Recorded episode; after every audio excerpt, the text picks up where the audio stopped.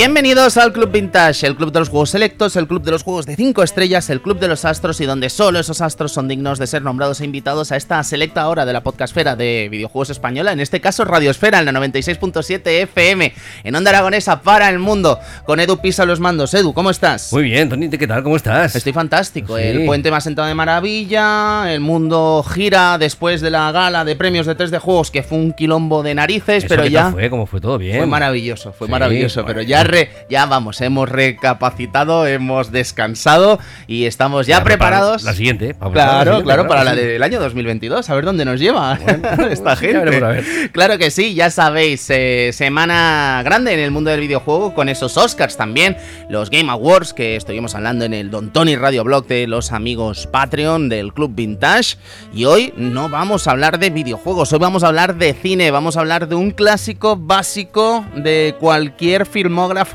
de los años 80, estamos hablando de Rocky 4, así que tenemos muchas cosas que contar sobre la Guerra Fría, sobre las películas de deportes, sobre la saga Rocky en particular y Sylvester Stallone en general, así que amigos, se me ponen cómodos que el club ha vuelto, comenzamos hasta ahora.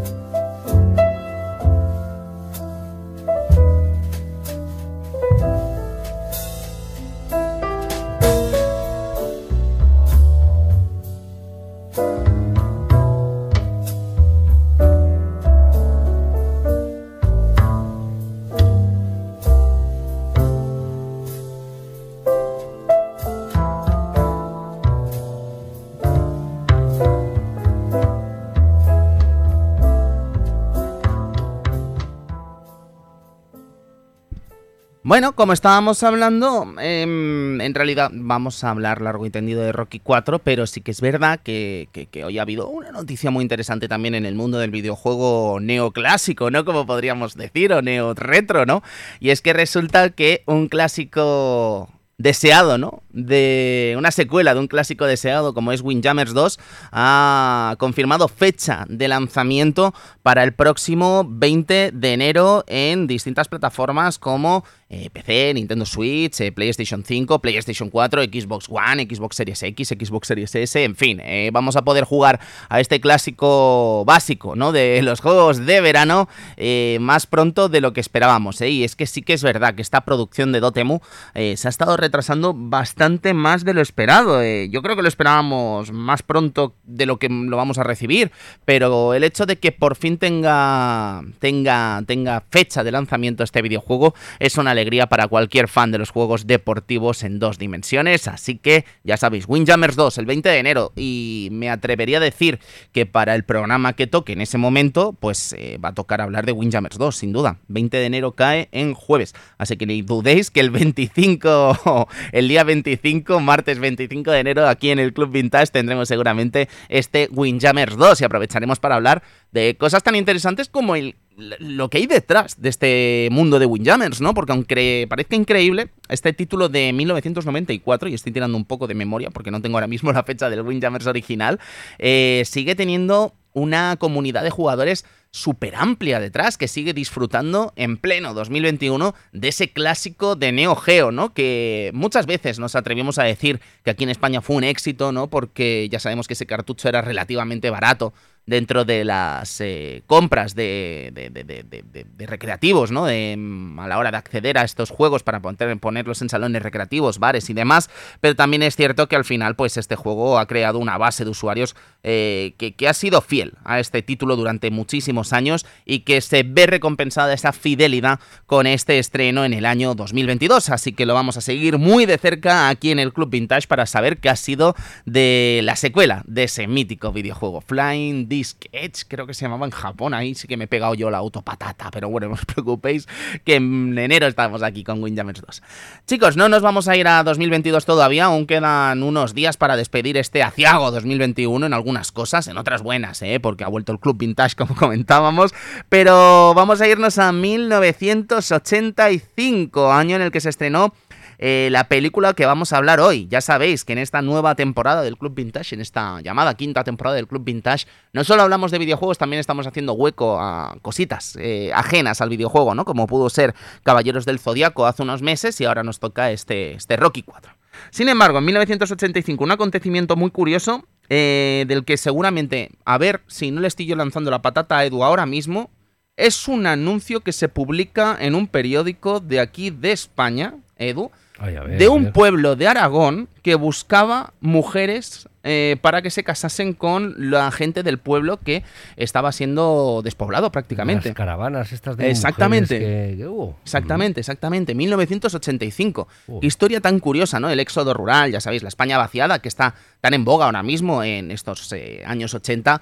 Eh, hay una crisis laboral con más de 3 millones de parados y mucha gente en los pueblos sale de su hábitat para lanzarse a las ciudades y trabajar y muchos de estos pueblos quedan deshabitados, ¿no? De alguna forma. Entonces, entonces, eh, gente que vivía en este pueblo de Huesca, cerca del Pirineo, parece ser que buscó eh, en un anuncio en los periódicos eh, mujeres, ¿no? Que se animasen a irse a vivir allí, ¿no? Con, fines matrimoniales, ponía el anuncio además. No sabían nada esta gente. Sí, de hecho luego se repitió la historia en una forma un poquito más mm, festiva. Se ha vuelto a hacer en, en otras localidades, se ha vuelto a repetir esa caravana de de mujeres. En este caso se crearon historias de amor, ¿eh? Y mucha gente se quedó allí, así que bueno, eh, ole, ¿no? Por ese atrevimiento, ¿no? Por esta... Luego vinieron los reality, ¿no? Los granjeros. Claro, sí, sí, sí, naturalmente, naturalmente, ¿no? Pero qué ole, ¿no? Qué curioso, ¿no? Que se lanzasen a lanzar un anuncio tan, tan estrafalario, ¿no? Y de hecho de aquí naciesen historias de amor, ¿no? Que, que, que incluso son revisadas a día de hoy, ¿no? Porque son muy, muy, muy curiosas. Lo que no es curioso, es legendario, es el disco de ese año. Estamos hablando de Dire Straits, estamos hablando de Brother in Arms. Eh, qué maravilla de disco, 1985, este quinto álbum de esta banda británica que para mí eh, es leyenda, ¿no? Es prácticamente uno de los mejores discos que, cualquiera tendría que tener en su discoteca, ¿no? Porque es que es un clásico básico de, cualquiera, una auténtica maravilla. Y no, no dudéis en echarle un vistazo en Spotify porque, vamos, es genial. Deciros como fun fact eh, dentro del lore, ¿no? De lo que podríamos hablar de Arcadia Gamers y el Club Vintage, que Brother in Arms es el disco que siempre pone nuestro eh, barman, el peque, en el bar de cabecera de Sardañola, el tío Tom, ¿no? Que de alguna forma fue mítico, ¿no? También dentro del propio foro de Arcadia Gamers, ¿no? La taberna del tío Tom, que, en fin, que era el lugar del off topic, ¿no? Aquí en el foro de Arcadia Gamers en su día. Bien, eh, vamos a irnos a deportes, vamos a irnos a tenis para hablar de... Eh, Roland Garros en el año 1985 lo ganó Mats Wilander, el sueco, el tenista sueco, venciendo al checo Iván Len en la final por 3-6, 6-4, 6-2, 6-2. Y en el caso del Roland Garros femenino, lo ganó em, Chris Evert a Martina Navratilova por 3-6, 7-6, 7-4 en el tiebreak, 5-7 y se llevó este Roland Garros, ¿no? uno de los grandes slam del tenis. En videojuegos, la que vamos a tener hoy es la cosecha de 1985 con Paperboy, GR Kung Fu, Commando, Super Mario Bros., Hangong o otros clásicos tan maravillosos, ¿no? Que, que, que, los juegos en arcade, en consolas, ¿no? Como esta Famicom que prácticamente eh, recién despegaba en el territorio japonés y que ya estaba dando cosas tan buenas como este Super Mario Bros. Y no tenemos eh, película de la que hablar hoy, porque la película es el centro y el objetivo, ¿no? Del programa de hoy. Así que veamos cómo sonaba esta película.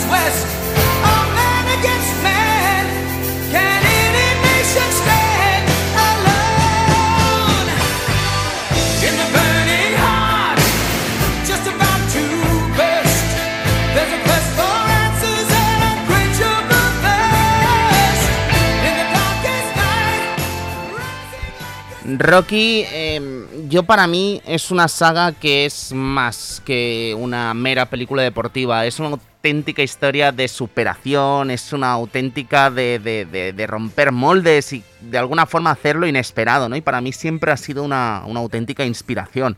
Desde que disfruté de... Os voy a confesar, la primera película que disfruté de Rocky fue Rocky 5, ¿vale? Rocky 5, que es la, la vilipendiada, ¿no? La, mala, la, la indudablemente horrorosa, ¿no? Entrega quinta de, de esta saga maravillosa, ¿no? El caso es que la primera que vi fue esa y la verdad es que me gustó en su día sin haber visto nada de las anteriores, ¿no? Ya cuando ves las anteriores dices, wow, madre mía, qué, qué fumada más grande, ¿no? Se pegó Sylvester Stallone.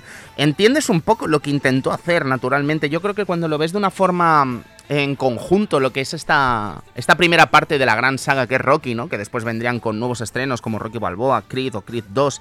Yo creo que se entiende perfectamente lo que quiso hacer con Rocky 5, ¿no? Pero da pena, da pena que de alguna forma no solo no le saliese bien, sino que de alguna forma fuese incluso insultante para la propia franquicia, ¿no? Y por el propio devenir de un personaje que ya se había convertido no solo en un personaje mítico del cine, sino en un personaje mítico prácticamente de, de, la industria norteamericana. De hecho, esta figura norteamericana va a ser imponente en esta película, en un momento en el que estamos inmersos en una guerra fría que ya contaba sus últimos años antes de acabar, ¿no? Con una Unión Soviética que empezaba a desmoronarse, podríamos decir. El caso es que sí que se le ha criticado a Rocky 4 por ser prácticamente un instrumento político, ¿no? Y no es de extrañar, porque vamos a ver eh, cosas y vamos a ver en pantalla elementos que de alguna forma potenciaban esa imagen de Norteamérica, ¿no? Porque ¿qué iba a hacer Hollywood? que potenciar la imagen de Norteamérica, naturalmente. Pero creo que de alguna forma, volviendo a Rocky 5, lo que ilustra de forma muy, muy, muy ilustrativa, nunca mejor dicho, es cuánto cuesta cada película y cuánto recauda cada película a lo largo de los años, ¿no? Y creo que para hablar de Rocky, naturalmente, hay que hablar de la primera Rocky. Hay que hablar de la exitosa Rocky 1 de 1976 que costó nada más y nada menos que 1.075.000 dólares y recaudó 225 millones, un auténtico éxito. Pero claro, Rocky 1 no solo tiene este mérito, Rocky 1 también tiene el mérito de ser de las películas más aclamadas de esta saga eh, desde luego estamos hablando de la película que de alguna forma eh, capturó el, mayor éxito, podríamos decir, eh, crítico, ¿no? Además estamos hablando de una película que ganó Oscars. Eh, llevó ni más ni menos que 10 nominaciones a los Oscars en el año en el que se estrenó esta película y ganó tres de ellos, el de la mejor película, mejor director y mejor edición. no es poca cosa hablar de 10 10 nominaciones a los Oscars, ¿eh? entre los que se encuentran eh, Mejor Actor con Sylvester Stallone, eh, Mejor Actriz con Talia Shire, ya sabéis, la mítica Adrian, eh, tenemos a mejores actores secundarios con Burgess Meredith y Burt Young. Tenemos, en fin, un montón de, de, éxitos ¿no? dentro de esta película. Entre ellos la mejor mm, eh, canción con este Gonna Fly Now, que yo creo que se convierte en un, en un auténtico himno de gimnasio, ¿no? Y con este mejor sonido que también, en fin, eh, ¿qué, ¿qué, podemos contar de Rocky 1 que no se haya dicho ya, ¿no? Esta película en la que Apollo Creed, el campeón de los pesos pesados, desea dar una oportunidad a un desconocido, ¿no? A este Rocky Balboa, a un don nadie, a un matón de la calle, ¿no? Y se ve ante esa oportunidad que de alguna forma le supera, ¿no? Y que incluso dentro de esa parsimonia de este personaje, ¿no? Un auténtico, un auténtico Mindundi, ¿no? Que de alguna forma tiene que crecer para encarar el que vaya a ser el mayor de sus desafíos, eh, le lleva a encarar esta batalla contra sí mismo, acompañado de su entrenador, acompañado de la que va a ser su pareja eterna, ¿no? Está Adrian. Y en fin, eh, una película absolutamente irrepetible. Irrepetible que tendría, no obstante, una secuela, naturalmente. Estamos hablando de esta Rocky 2, que tendríamos que esperar tres añitos para disfrutarla en 1979, que costó, porque os voy a explicar y os voy a contar lo que cuesta cada película y lo que recauda, porque os insisto, creo que es súper ilustrativo cuesta 7 millones, o sea, multiplica por 7 lo que costó la primera película prácticamente, y recauda 200 millones también, que es un poquito menos, pero sigue siendo una cosa muy rentable, ¿no? En un momento en el que el cine no, no, no está recaudando lo que está recaudando a día de hoy, ¿no? Naturalmente. El caso es que Rocky 2 es una maravilla, yo os debo reconocer que es mi película favorita, porque creo que, que quizá pierdo un poco la magia de la primera, ¿no? Creo que incluso yo creo que no, no, va a haber ningún problema que entremos en spoilers eh, de una película que tiene ya más de 30 años, ¿no? Pero creo que de alguna forma lo que cuenta Rocky 1 es mágico, ¿no? Porque no tenía por qué ganar Rocky, ni mucho menos. Eh, la, moraleja de esta película es que incluso la derrota puede ser una victoria, ¿no? Y creo que Rocky 2 eh, cuenta otra historia, ¿no? Cuenta otra historia de superación que quizá no es tan emotiva como la primera en ese sentido, ¿no? Y pierde un poco ese mensaje que daba la primera. Pero creo que la historia del no rendirse y del segundo round o mm, esta revancha, ¿no? Contra Apollo Creed a mí me parece absolutamente mítica y verdaderamente inspiradora, ¿no? El saber recomponerse ante la derrota y vencer me parece una auténtica maravilla. En 1982, tres años después, eh, contamos con Rocky 3, que es una entrega mítica por muchísimas cosas, ¿no? Primero por contar naturalmente con Mr. T, ¿no? El mítico actor del equipo A. Tenemos el despertar de una estrella que en este momento ya era famosilla, pero que no contaba con la fama que engrasaría después de su estreno en Rocky 3. Estamos hablando de Terry Bolea, Hulk Hogan, que sale en esta película en, una, en un combate de exhibición contra Rocky Balboa y de alguna forma esto lo catapultó dentro de la lucha libre, ¿no? Convirtiéndolo en un icono que no que trascendería más allá de la WWF o la WWE, trascendería incluso a las pantallas de cine, a las pantallas de televisión y en fin, se convertiría en un auténtico icono que incluso a día de hoy sigue siendo importante. Pero yo creo que a pesar del éxito que es esta Rocky 3, que cuesta 17 millones y recauda 270 millones, creo que Rocky 3 rompe un poco con el personaje, rompe un poco con lo que es la historia de Rocky y creo que encara otra cosa, ¿no? No encara lo que sería una película como encara quizá un espectáculo, ¿no? Y nunca he sido muy fan de esta Rocky 3. Creo que hace cosas bien, naturalmente, esa alianza con Apollo Creed, la muerte de Polly, naturalmente, eh, la muerte de Polly, perdón, la muerte de, de, de, Mickey, en fin, es un, son muchas cosas, ¿no? Maravillosas las que pasan en esta Rocky 3 y que son memorables, ¿no? Ese, ese miedo, ver al héroe eh, con miedo, ¿no? Y ver cómo se recompone también es maravilla. Eh, esa mítica escena de Training Montage, ¿no? En San Diego, juraría, en Santa Mónica, perdón, juraría que es, es maravilloso. Eh, de hecho, no os recomiendo correr por Santa Mónica. No sé si tendréis alguna vez la oportunidad, pero no, no es tan idílico como se puede ver en Rocky 3, ni mucho menos. Eh, pero ya os digo, creo que es una película que a pesar de que te guste o no esta, este nuevo enfoque que se le dio a Rocky 3, creo que es una película que ha sido mítica y que ha sobrevivido un poco al misticismo ¿no? de los años 80.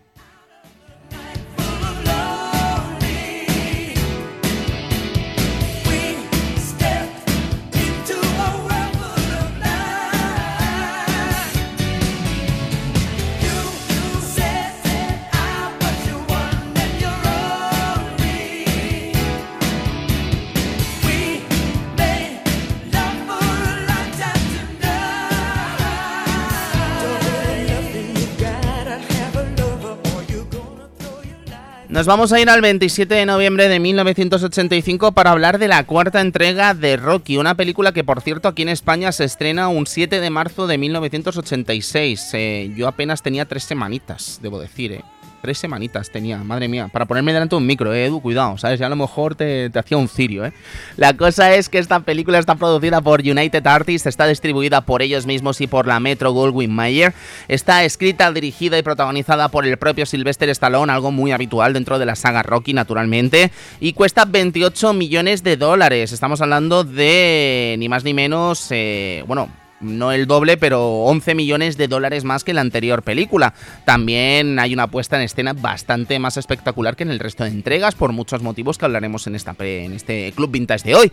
Pero recaudó más de 300 millones de dólares y aunque sí que es verdad que puede ser que la historia se venga ya repitiendo, ¿no? Con él es lo que vendría a ser un poco la historia de Rocky, ¿no? Que tampoco encierra mucho, mucho misterio tras de sí. Sí que es verdad que su éxito en taquilla mm, deja claro, ¿no? Que la gente amó esta producción y que la gente amó esta película por muchos motivos. Creo que hay que hablar del staff, hay que hablar un poco de, del, plantel de actores que estaba involucrado en esta película con los ya míticos Sylvester Stallone, naturalmente en el papel del potro italiano, ¿no? De Rocky Balboa, eh, Talia Shire, eh, ya sabéis, en el papel de Adrian, eh, Bart Young en el papel de Polly, eh, Cal Withers en el papel de Apolo, Cal Withers que en fin ya era famosísimo naturalmente y que, ya venía de firmar películas que, que le habían convertido en un auténtico icono, ¿no? Del cine de los años 80.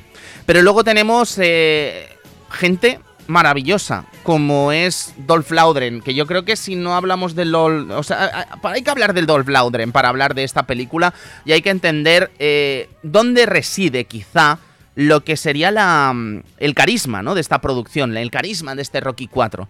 Y es que al final creo que si algo logró de alguna forma Sylvester Stallone en cada una de sus películas fue crear un personaje que realmente eh, fuese carismático, ¿no? Que enfrentase al protagonista y que realmente eh, la gente pudiese eh, verse amenazada, ¿no? verse amenazada por esta sombra, ¿no? Que suponía para el propio Rocky. Y yo creo que Dolph Laudren, eh, un actor sueco, campeón de karate, por cierto, eh, que pesaba 118 kilos y medía 1,96 metros, es seguramente la mayor amenaza que ha tenido Sylvester Stallone y el propio Rocky en ninguna otra película, ¿no? En este caso acompañado, por cierto, por Bridget Nielsen, que ya sabéis que era la... iba a ser la futura esposa de, de, de, de Sylvester Stallone. Eh, pocos meses después, que interpretaría a la, a la pareja de Iván Drago, ¿no? Eh, Ludmila Bobet Drago.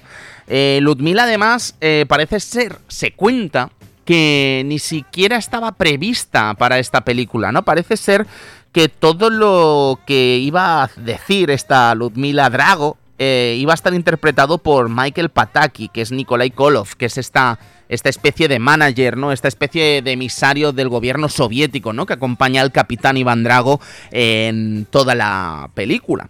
Pero parece ser que en algún momento pues Sylvester Stallone prefirió darle el lugar, ¿no? A su pareja y crear este personaje que si me permitís la opinión a mí me parece también mítico en esta producción. Creo que ha perdido un poco, luego hablaremos un poquito de esto con Rafa Martínez de la órbita de Endor, hablaremos un poquito de lo que es el, el director Scoot de Rocky 4, este Iván Drago contra Rocky Balboa pero creo que aquí ha perdido un poco, igual que otros personajes han ganado, porque creo que Iván Drago ha ganado muchísimo, creo que Apolo ha ganado muchísimo también. Creo que el personaje de Ludmila Drago ha perdido un poco en este corte del director. No creo que sea un problema personal entre Sylvester Stallone y su exmujer, porque ya sabéis que en Creed 2 eh, tuvimos este regreso, ¿no? De, este, de esta actriz.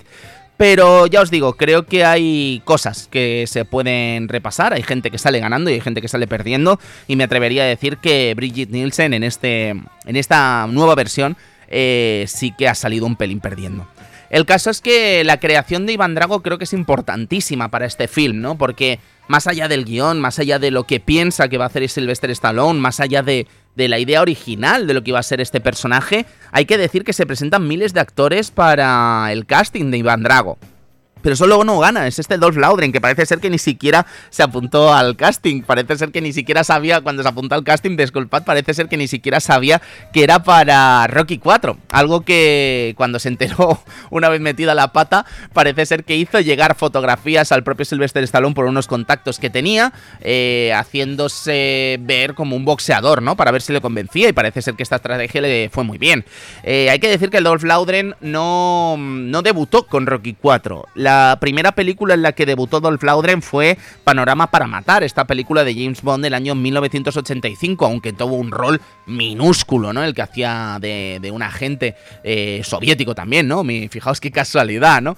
Pero el caso es que Dolph Laudren, a partir de aquí, como le pasó quizá a Terry Bollea, como le pasó a, a Hulk Hogan, eh, de alguna forma eh, su carrera vamos, eh, pegó un subidón increíble, ¿no? Yo creo que también es mítico su papel como He-Man, ¿no? En Masters del Universo, eh, pero ha hecho películas eh, que son muy recordadas, sobre todo en el ámbito de la acción, ¿no? Hasta el punto en el que, bueno, que fue rescatado en este, este Remember, ¿no? Que son los mercenarios y, en fin, fue un auténtico, un auténtico éxito tener a Dolph Laudren de vuelta y yo creo que es un actor que es muy, muy querido, ¿no? Y de alguna forma que le gusta mucho a la gente que disfruta de estas películas de acción.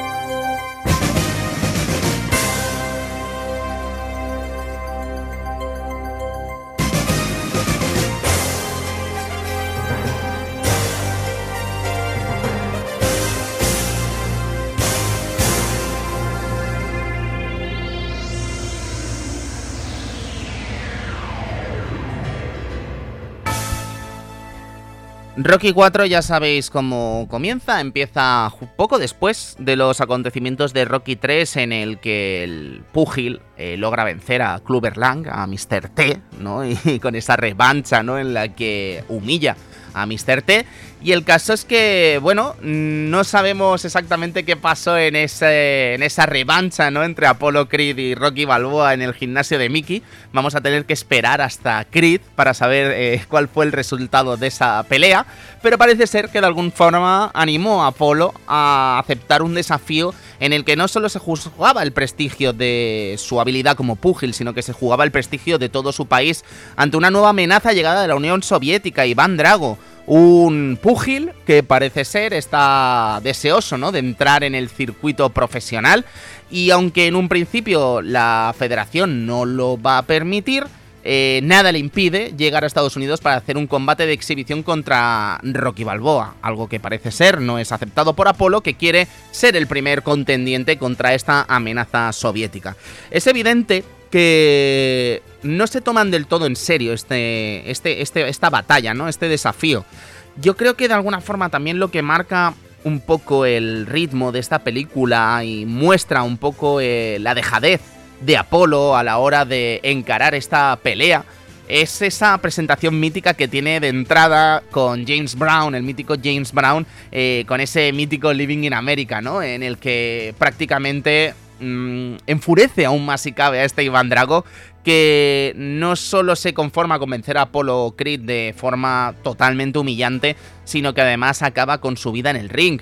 Mm, seguramente no queriendo, ¿no? Pero bueno, ya sabemos sus declaraciones, ¿no? Si muere, muere. Pues ya está, no sabemos, tenemos muy claro que Iván Drago no tiene escrúpulos y eso genera en Rocky una ansia de revancha que lo llevará a entrenar para el que es su más grande desafío, hasta el punto en el que ni siquiera le importa de alguna forma mantener el cinturón de los pesos pesados para esta batalla y lo acaba dejando vacante. Eh, lo llevará a la Unión Soviética, a Moscú, a batallar contra este púgil local. Y para ello tendrá que hacer un entrenamiento durísimo en la Unión Soviética, que en fin lo convertirá en la versión, me, diría, me atrevería a decir, más fuerte de Rocky. Eh, ¿Cómo acabará este combate? Pues bueno, ya sabéis perfectamente cómo acaba este combate, naturalmente. Pero creo que cuenta una historia que, como decíamos, ¿no? No cuenta nada nuevo en realidad dentro de la saga de Rocky. De hecho, sorprende que Apolo eh, caiga en los errores que cayó Rocky en Rocky 3, ¿no?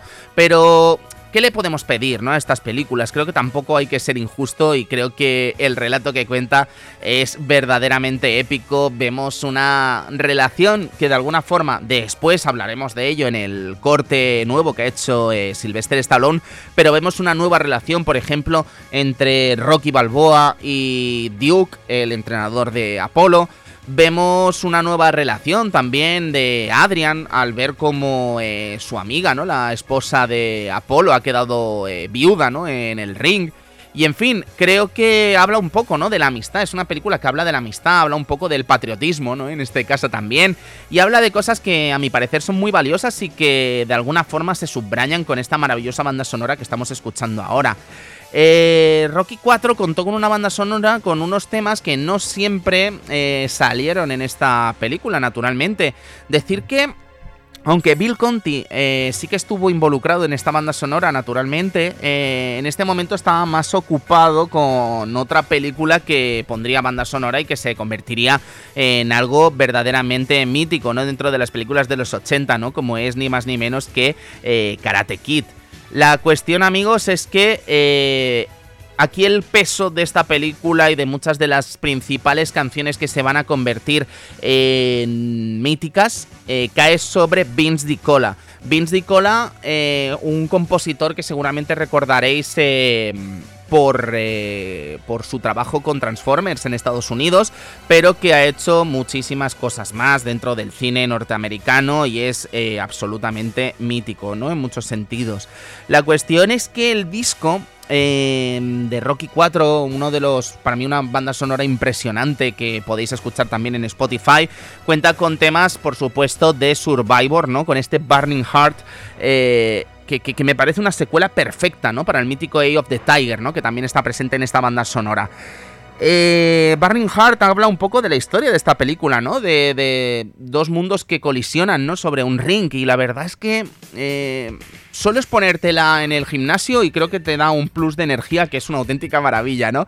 Ahora estamos escuchando ni más ni menos que a James Brown, ¿no? Con este Living in America que me parece prácticamente un himno simpático, ¿no? Para los, estados, para los estadounidenses y, vamos, creo que de alguna forma refleja perfectamente bien la dualidad ¿no? de esta escena en la que vemos a Apolo feliz, eh, Apolo entrando en el ring, eh, queriendo lucir su país ¿no? y humillando de alguna forma a este Iván Drago y que colisiona con la tristeza de la muerte de este personaje, ¿no? De este mítico personaje.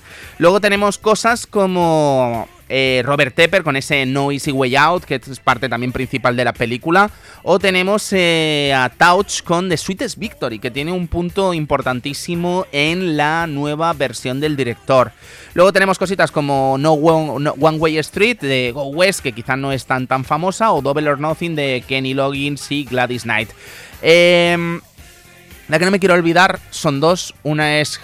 Es que el training montage. Es que hay que hablar del training montage. Yo creo que de alguna forma, no me quiero meter en este jardín. Yo creo que hoy habría sido bueno tener a Sergio Vintage para que nos hablase de este jardín, ¿no? Pero es que al final, cuando entrenemos con. entendemos por training montage, entendemos Rocky, ¿no? Y entendemos esa esa sección de entrenamiento, ¿no? En la que Rocky evoluciona durante unos minutos acompañados de una canción que acaba siendo icónica, ¿no?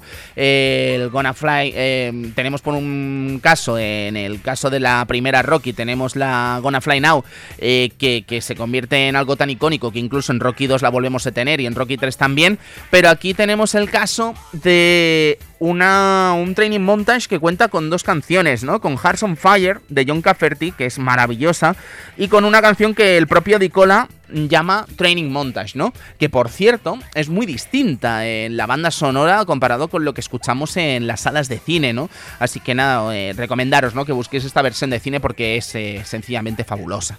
El caso es que este Training Montage eh, se desarrolla como hablábamos en la Unión Soviética.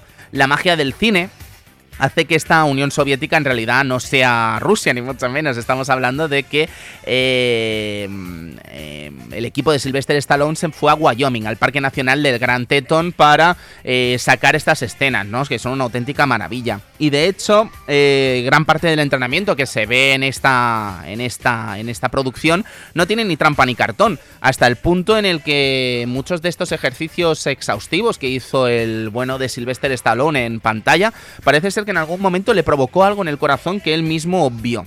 ¿Vale? Esto es, eh, nos da pie para hablar de dos leyendas que se hablan de esta película, ¿no? Una es esta precisamente, que parece ser que los golpes eh, que se dieron en los primeros eh, compases del combate entre Rocky Balboa y Van Drago, entre estos dos actores, ¿no? Eh, Laudren y, Sylvester Stallone, parece ser que fueron reales, ¿no? Se hicieron reales para que, bueno, para tener un mayor impacto en la pantalla. Pero parece ser que Laudren en un momento de golpeo en el pecho a, a Stallone le dio tan fuerte que le provocó un hinchazón en el corazón que lo llevó a la UCI ocho días. O sea, es que es alucinante, ¿no? Que llegasen hasta este punto.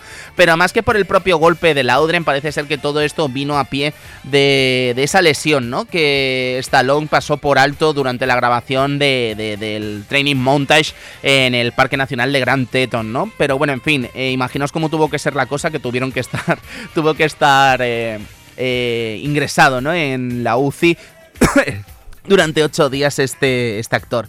El caso además es que esta parte del combate entre entre Iván Drago y Stallone se graba en Canadá, no se graba tampoco en Moscú, como anunciaba la película, ¿no? ¿Qué, qué cosas, ¿no? ¿Cómo iba a ser eso, ¿no? Pues el caso es que se graba en Canadá y se lo tiene que llevar al hospital de Santa Mónica, a San John, para ser tratado durante esos ocho días, ¿no? Y claro, se tuvo que ver forzada la producción a parar, o sea, que imaginad el dinero que puede costar eso, y fue una auténtica locura, ¿no? El caso es que eh, ha habido también otra leyenda urbana al respecto de esta película, ¿vale? Que habla de eh, lo cuenta Stallone, de hecho, pero ha sido negado de, por parte del propio Laudren y por el propio Withers. Pero parece ser que eh, Stallone siempre ha explicado que hubo una pelea dentro del set de rodaje porque, bueno, digamos que Laudren no se cortaba al interpretar a Iván Drago y parece ser que le pegó tan fuerte, tan fuerte al bueno de Apolo, ¿no? A Cal Withers, que en algún momento de esta pelea Cal Withers se hartó y paró el rodaje también. Parece ser que estuvieron, siempre según Stallone, estuvieron cuatro días para intentando eh, volver a encauzar ¿no? la relación entre estos dos actores y que el propio Carl Withers no abandonara el rodaje de esta película, porque como imaginaréis, pues Apollo Creed es principal en esta película, ¿no? Y luego se arregló la cosa y siguieron grabando. Pero parece ser que esto eh, o le ha echado mucha fantasía el bueno de Stallone o, la cosa no pasó del todo así, porque o, lo quieren negar, ¿no? Withers Laudren, que también podría ser, pero esto parece ser que está negado por los dos actores, así que quedaría un poco en esta en este en este en esta historia, ¿no? De rumores y dimes y diretes, ¿no? De la historia del cine. El caso es que eh, si algo llamó la atención también de esta Rocky 4, entre otras muchas cosas, ¿no? Hemos hablado de la banda sonora, hemos hablado de la construcción de Drago, hemos hablado de la presencia de Bridget Nielsen en esta película, pero creo que hay algo que a todo el mundo llamó la atención en esta película, y es la presencia del robot Psycho, ¿vale? Un robot que es regalado por Rocky a su cuñado, a Polly, y que nadie entiende muy bien por qué está, ¿no? Es como, Dios, ¿qué hace este robot aquí? ¿Por qué? ¿Qué forma de cortar el ritmo, ¿no? En el metraje original. Y esto parece ser que es un robot que de alguna forma entusiasmó a Stallone, porque, mm, bueno, esta, este psico se creó para ayudar a niños con espectro autista a tener relaciones sociales, ¿no? A, a entrenar de alguna forma esas relaciones sociales para estos chavales, ¿no? Ya sabéis que uno de los hijos de Stallone, eh, Sergio Stallone, ¿vale? Eh, tuvo, bueno, tiene este espectro, ¿no? Del síndrome autista. Y la cuestión es que eh, parece ser que a Stallone le entusiasmó tanto este robot psico que decidió meterlo dentro de esta película. Decir que ha estado presente en otras películas, ha estado presente en series de televisión y ha estado presente incluso en videoclips. Pero claro, yo creo que nadie discutirá que la presencia de Sico es un poco extraña ¿no? dentro de esta película, hasta el punto, fijaos, que ha sido totalmente relegado ¿no? del corte del director que ha hecho el propio Stallone en, este año 2021. La cuestión sobre Sico es que eh, parece ser ya sabéis que hay un momento que Sico habla como un hombre, ¿no? Habla como un chico. Y hay un momento en el que Polly lo educa para que hable como una chica y no sabemos por qué pasa esto, ¿no? Nos lo podemos suponer. Pero parece ser, según he estado investigando, hay metraje no publicado en el que se habla de esta broma, ¿no? Eh, y se desarrolla por qué Sico acaba hablando como una chica. La suerte es que esta parte parece ser que no la vamos a ver nunca y que al menos no ha quedado presente en el corte del director de 2021.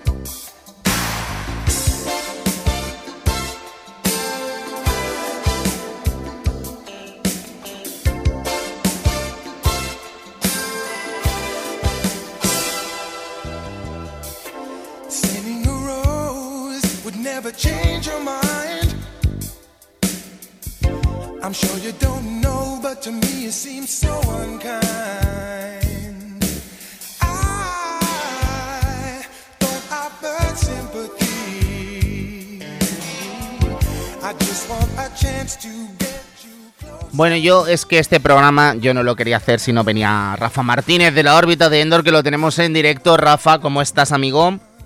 Hola Tony, ¿qué tal oyentes del Club Vintage? Pues la verdad es que encantado de que me hayas invitado al club. Vamos, no puedo pedir más cosas. Ya, es que era el día, ¿eh? O sea, es que si yo no invito a Rafa a Rocky, eh, Rafa me, se, me divorcia la amistad, ¿eh? O sea, es una cosa que no podía ser, Rafa, no podía ser.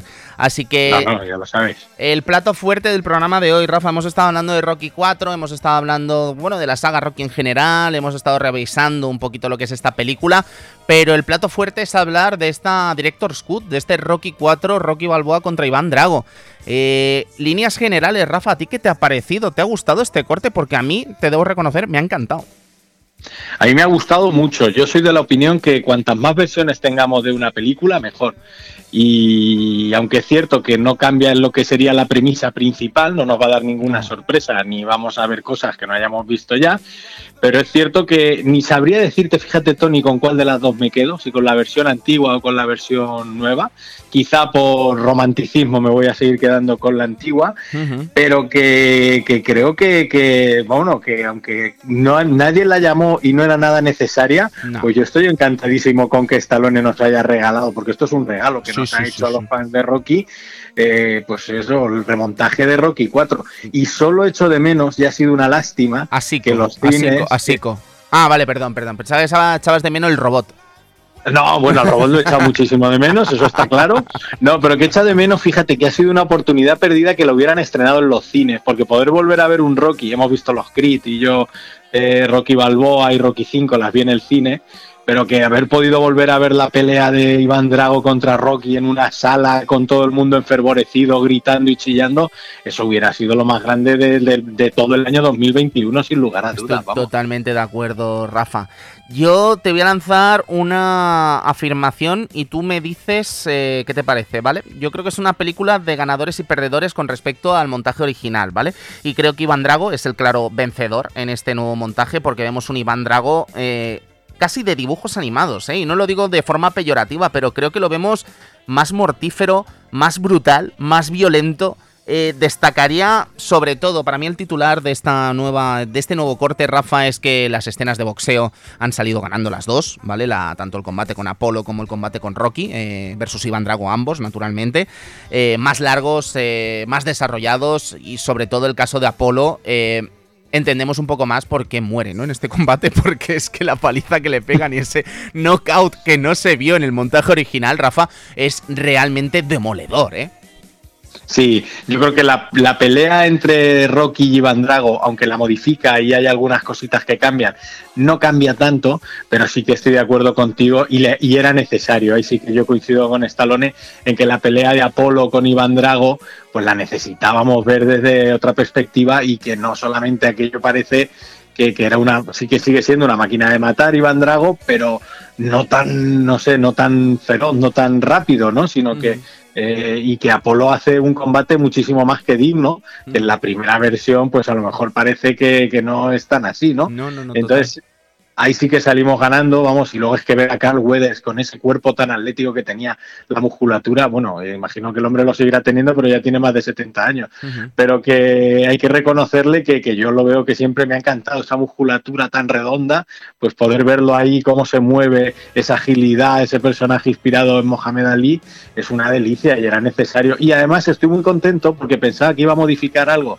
de la entrada con James Brown y no, no, no, eso lo ha mantenido. La, la alargado, la alargado, efectivamente. Bueno, no sabría decirlo, ¿eh? pero sí que algo la ha modificado, pero la mantiene, ¿eh? la mantiene con todo lo que es. Es que me, atrevería a decir, Rafa, que la ha alargado, ¿vale? Porque me da la sensación, me, encantaría verla punto a punto, ¿vale? Las dos eh, versiones, ¿vale? Pero me da la sensación de que la ha alargado con la intención de incluso eh, ridiculizar más aún a Iván Drago, ¿sabes? Entonces creo que, que se entiende incluso más aún que esté tan enfurecido Iván Drago, ¿no? Porque yo recuerdo en Rocky 4 mm, me pareció como mucho más corta y aquí me pareció una auténtica número entero de James Brown, ¿no? Entonces, eh, a mí me parece bien que esté porque creo que es parte esencial de la película y es parte esencial de, entender, ¿no? Cómo se toma Apollo Creed este combate o cómo parece que se lo está tomando, pero que en realidad tampoco se lo estaba tomando tan en serio como nos habría gustado, ¿no? O como les habría gustado a los norteamericanos, no, naturalmente. Claro, es que, no dejaba de ser un combate de exhibición, aunque Iván Drago y él, claro, y él siempre piensa que, que, vamos, que dónde va este tío, un ruso va a combatir contra los americanos, que siempre ha sido un poco la moraleja de la película. Hay otro punto punto que a mí me ha gustado mucho, que le da mucha más personalidad a Iván Drago. En la primera película apenas habla. Sin embargo, aquí él sí, de hecho, la que habla por él suele ser la mujer, que en aquella época también era la mujer de Stallone. Eh, y sin embargo, aquí no, aquí es Iván Drago el que va a hablar en muchas ocasiones y, le da pues eso, que no era un tipo solamente una masa de músculo. Yo creo que también Stallone ha sido más justo con Dolph Lundgren en esta cuarta parte, porque ya el tiempo le ha hecho ver que realmente él no estaba muy convencido ¿eh? de que Dolph Lundgren en la el Rocky 4 en aquella época porque le hacía mucha sombra, era mucho más alto que Stallone y no le terminaba de convencer y también era un novato, no se tenía bagaje de, de Dolph Lundgren. una pequeña aparición en James Bond, nada del otro. Exactamente, y ya está. Y sin embargo ya se acaba de convertir, hombre, no en el nivel de estrella de Stallone, pero con el paso del tiempo yo creo que Stallone ha sido justo con el actor y ha dicho, no, aquí, o sea, no lo hice bien en su momento y también no solamente a Carl Weathers y Apolo, sino que a ti también te voy a dar mucho más protagonismo dentro de esta película que te lo merece. Total, Rafa. Y ahora estamos, creo que no estás escuchando la música, pero está sonando Sweetest Victory, ¿vale? Que también te quería hablar de esto. Eh, esta película empieza distinto. ¿Vale? Empieza con una, un resumen ¿no? de lo que es Rocky 3, en el que vemos de hecho la victoria de Rocky Balboa frente a Mr. T, ¿no? Ahora se me ha ido el nombre. Por, Clubberland, perdóname, Rafa, se me acaba de ir por completo el nombre del personaje. Total, que, vemos esta escena resumen, ¿no? Y además la, la, la mezclan con esta Sweetest Victory, ¿no? Que se quedó fuera de la banda sonora de, la película original.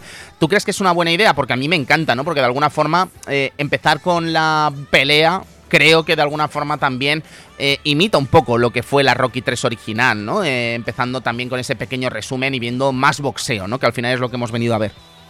Efectivamente, es que yo cuando las pelis de Rocky empiezan con el resumen de la pelea anterior, ahí tenemos Rocky 2 con el resumen de Rocky 1, Rocky 3 con el resumen de Rocky 2, además parece que, bueno, Rocky 3 realmente nos arranca con el tío Poli ahí un poco borracho tirándole a los pinballs de relojes, pero eso no, está bien hecho, tío Poli. Sí, pero, No, teníamos, no teníamos eh, la escena de la victoria y luego vemos a Rocky eh, no, luchando contra el resto de, panolis, estos a los que se enfrenta, mientras Lang entrena y tal, o eso es otra versión a lo mejor. No, no, no, eso no, o sea, solo hay una versión de Rocky 3 de momento. Te lo digo, no, porque la, la, vi hace recientemente, la vi hace nada, eh, Rafa, y te, puedo asegurar que al menos las escenas estas en las que vemos a Rocky luchando contra los eh, los que los entrenadores que los luchadores que le pone Mickey, no esos esos maulas que le pone Mickey sí que se ve antes de que eh, se cargue el pinball.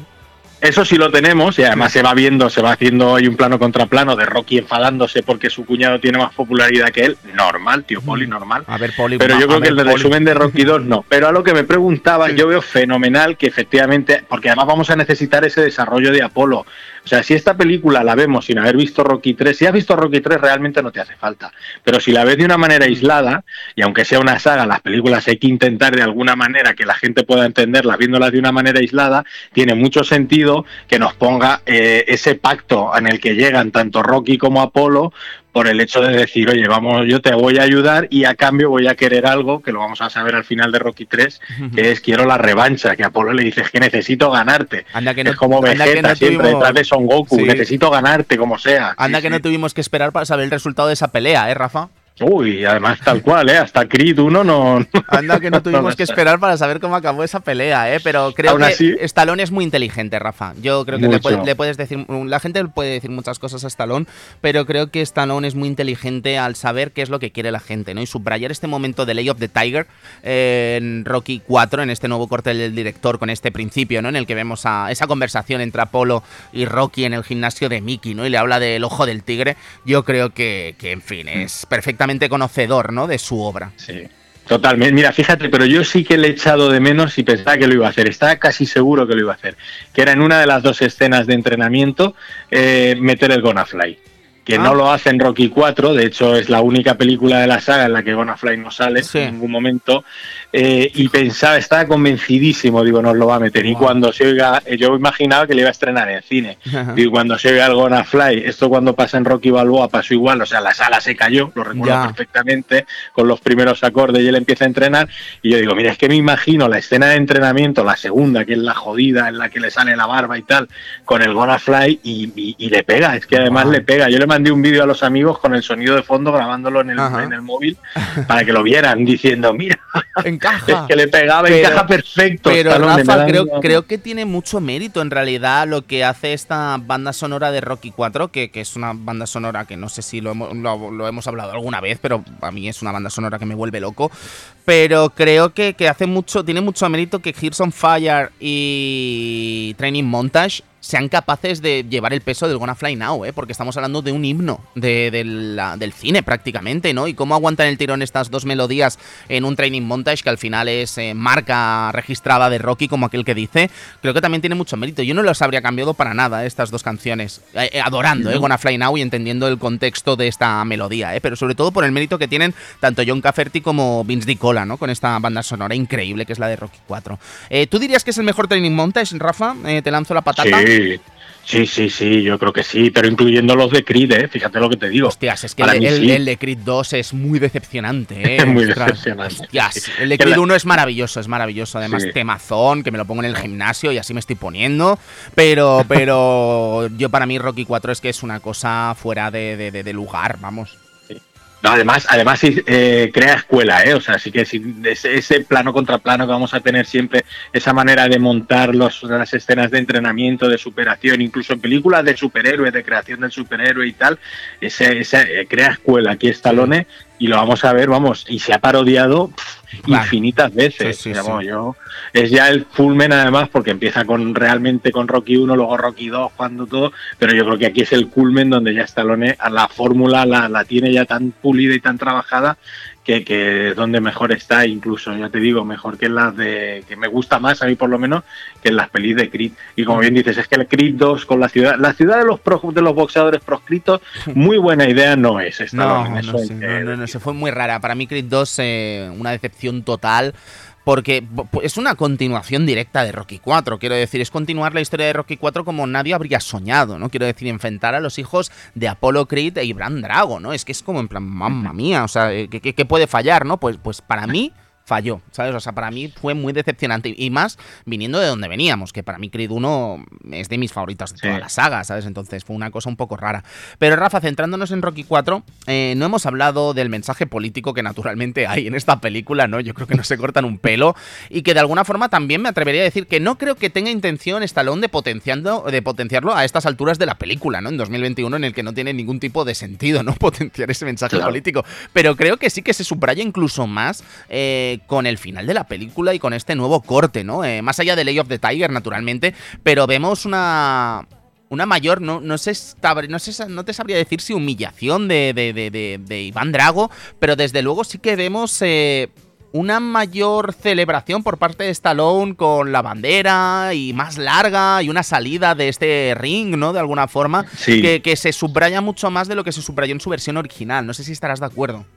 Sí, estoy muy de acuerdo. Y además hay otro detalle que es la hay, hay menos deportividad por parte del, del gobierno ruso. Esa escena mítica en la que el sucedáneo de Gorbachev se levanta a aplaudir pausa pausa, palma palma, que yo eso también lo, he imitado, todo el mundo hemos imitado esa manera de aplaudir, bueno, pues en esta lo corta y salen como de una manera muy desairada. eso les hace quedar mal de cara al espectador, porque no habéis aceptado la derrota, aunque el público y la gente y el pueblo está con Rocky, pero sí estoy de acuerdo contigo en que al pobre Iván Drago lo humilla un poquito más y aunque el mensaje, yo creo que lo acorta un poco también el discurso final con respecto al de la primera parte, pero al final no cambia, o sea, el mensaje sigue siendo el mismo y que yo siempre he defendido, porque mucha gente habla de, no, esto es una americanada, y dices, oye, es precioso, el mensaje que da Rocky en Rocky 4 es una maravilla y no le puedes quitar ni una coma, pero sí, que aquí estoy de acuerdo contigo. A mí la peli me encanta, eh, Rafa, perdona que te corte, a mí me encanta, pero es indudablemente una americanada, ¿no? Que quiere decir que no pasa nada, ¿no? Ya sabemos a lo que venimos, es Hollywood, ¿no? Pero que te quiero decir es... Eh, eh, es plena Guerra Fría, además. Es eh, de verdadera. Yo creo que además, incluso esto me lo vas a decir tú mejor tú a mí que yo a ti, pero que quiero decir que al final yo creo que también en Estados Unidos son icónicos, ¿no? Tanto Rocky como Rambo, ¿no? Entonces, nada que no sorprenda, ¿no? Hasta las alturas de la película. Perdona, Rafa, que te corta. Claro, pero, pero, pero precisamente si te fijas, Rambo, que la gente lo confunde. Rambo 2 es diferente. Pero Rambo 1 es una película puramente antibelicista. Claro, no, acorralado, no. Yo te hablo ya de cuando se convierte en un icono y creo que el icono empieza un poco más en Rambo 2, ¿no? O sea, es eh, Acorralado es un éxito, eh, por eso hay por eso hay Acorralado 2 Rambo 1, pero, pero, o sea, o era Rambo 2 Acorralado No, Rambo 2 Acorralado 1, Rambo 2. Vale, es que vaya lío eso, ¿eh? Tiene cojones. First Blood, vamos, para no liarnos, First Blood y ya está. Sí, sí, total, total. Sí, pero que te quiero decir que de alguna forma, eh, dejando de lado la primera, que es obra maestra, además, me parece un peliculón alucinante, yo creo que sí que se convierten en dos iconos, ¿no? norteamericanos. Sí, sí, sí, sí, totalmente. No, hombre, y Stallone en la gran super mega estrella del cine de acción de los 80, eh, Schwarzenegger llega un poquito más tarde. Ten en cuenta que el gran éxito rotundo, hombre, aunque sí, está Terminator 1, eh, tenemos Perseguido, tenemos los Conan, pero digamos que cuando empieza ya a petarlo fuerte, fuerte, fuerte eh, Schwarzenegger es finales de los 80, eh, principios del 90, ya con Terminator 2, que ahí es cuando yo creo que le da la vuelta y echa adelante, ¿no? A Stallone. Eh, pero que sobre los iconos sí, y, pero que aunque sea una película muy americana, realmente tampoco deja tan mal al, pueblo ruso. Así que hay algunos rusos que lo va a poner de malos, tiene que haber un malo. Iván Drago tiene que ser el malo. Pero aún así, luego, oye, el discurso final no es los americanos somos buenísimos. Ya, sí, sí, sí, es verdad. Oye, tenemos que hacer algo para entendernos los dos, los dos países. O así lo quiero ver yo. Sí, sí, sí, sí, estoy totalmente de acuerdo, Rafa, con esa afirmación. Rafa, mm, me temo que te tengo que despedir con todo el dolor de mi pesar porque estaría todo el día hablando contigo de esto, ¿eh? Pero, ¿con qué estás, Rafa? ¿Qué, qué nos puedes contar de la órbita de Endor? ¿Qué, tenéis entre manos? Pues mira, estamos preparando un especial eh, Pesadilla en el Street con todas las películas de la saga que yo no, de verdad, los oyentes, no, ¿cuántas películas hay de Freddy Krueger? Ya se me está haciendo a mí hasta largo. Llevamos tres sesiones de grabación y aún nos queda, macho. Yo Las maratones de la órbita de Endor. Siempre respeto desde aquí, desde el Club Vintage, casa amiga de, todos estos amigos de la órbita de Endor. Rafa, muchísimas gracias eh, por estar aquí, dejar tu sellito en el Club Vintage, amigo. Eh, me voy a despedir ya, de hecho, Edu, con Rafa aquí en directo y nos vamos a marchar. todo, nos quedan 25 segundos. Y con esta canción, pues, ¿para qué mejor, no? Pues vámonos, Edu. Muchísimas gracias por estar aquí. Gracias a vosotros. Nos vemos, amigos. Disfrutad del club. Hasta luego.